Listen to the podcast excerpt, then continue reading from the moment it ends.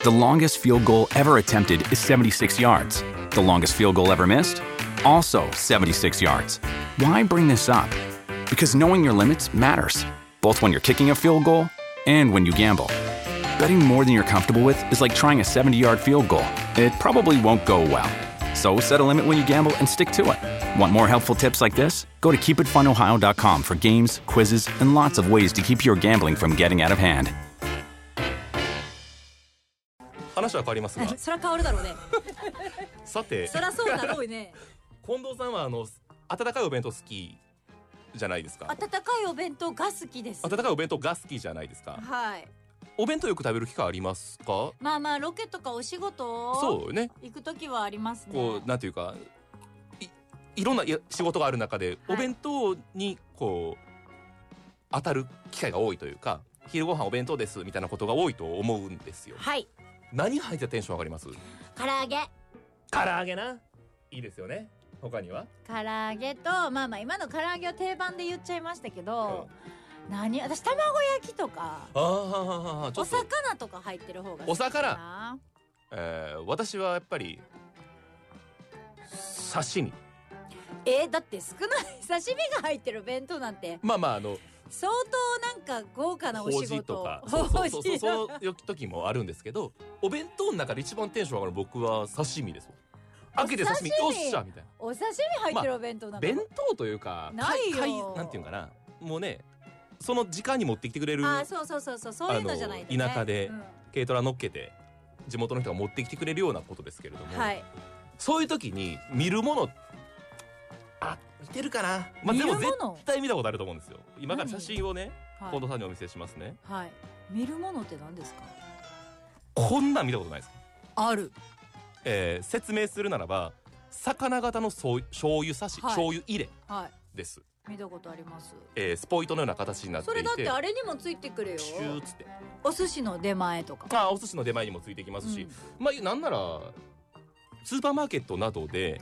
最近はねあのちょっとこうそうね小袋うんは小分けになってるかタイプも多いけれどもこの赤いキャップがついていて言うたら、えー魚の口の部分が、いあ出るとこになっててね、刺しんとこになってて、でそれで醤油をさしたりとか、えーかけたりとかするっていうこれなんですけどなんで絶対みんな見たことある透明な容器なんで魚型か考えたことあります魚に使うからじゃないんあーでもまあまあまあまあ近しい近しいお刺身とかお寿司とかお魚の時のお醤油やからじゃないの、そもそもこれ作ってるのが大阪の朝日創業っていうところなんですよ、はい名前をランチャームって言いますランチャームはい、はいカタカナではいランチャーム、ランチをチャーミングにの意味がだそうです、へーランチャームっていうんやってこの容器うんうん自体は、うんであのもう70年前かに遡ります、1954年当時は弁当に入っているこの時代を知ってる方は相当古参古参っていうとおかしいな、えー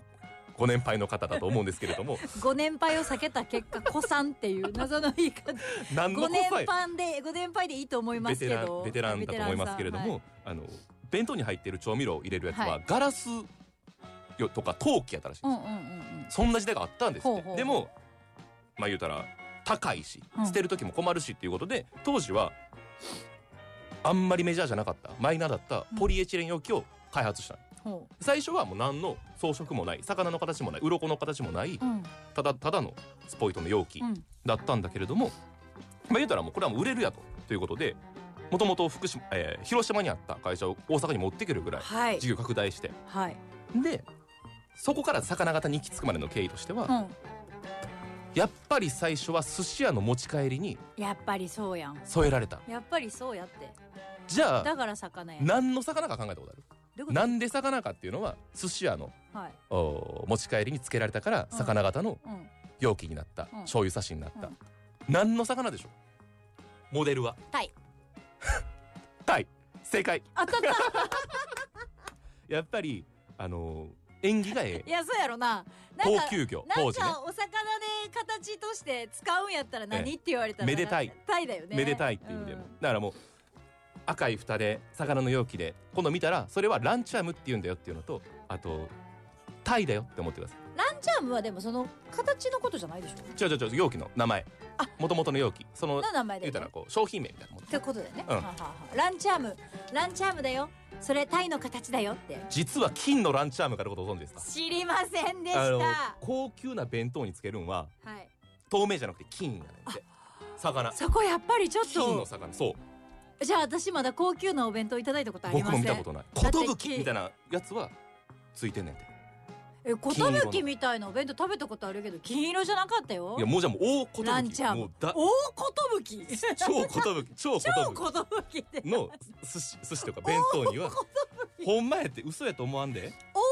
大寿っていう弁当があるんですか、はい大寿弁当には大寿ですかはいラ超ンチャーム寿ですかこれ今スタジオでもランチャームで調べて出てくるんですけどこれ金色のわほんまやキャップも赤写真じゃなくてあリアルにあるはあるんだ大寿ですか大寿ですそれねが金のランチャームありますね